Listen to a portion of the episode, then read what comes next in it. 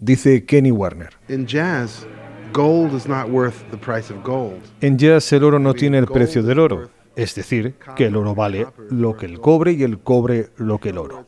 En otras palabras, el jazz no sigue el patrón oro.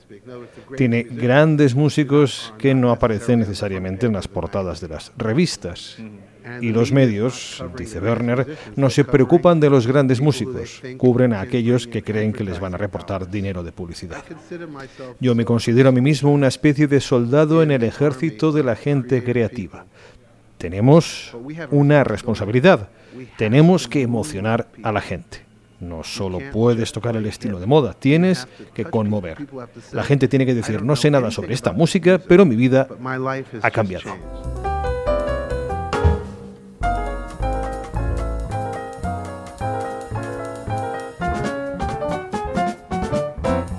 Club de Jazz no sigue el patrón oro, pero sí que tiene un archivo de oro. Y los suscriptores de la opción barra libre en nuestro Patreon, patreon.com barra Club de Jazz Radio, tienen acceso a la conversación de oro que mantuvimos en 2003 con el pianista Kenny Warner de una de las frases que más veces he puesto sobre la mesa en conversaciones con otros músicos en el programa.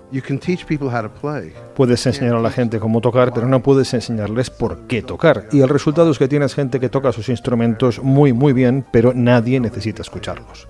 No tocan ese elemento espiritual que es el que hace a la música importante.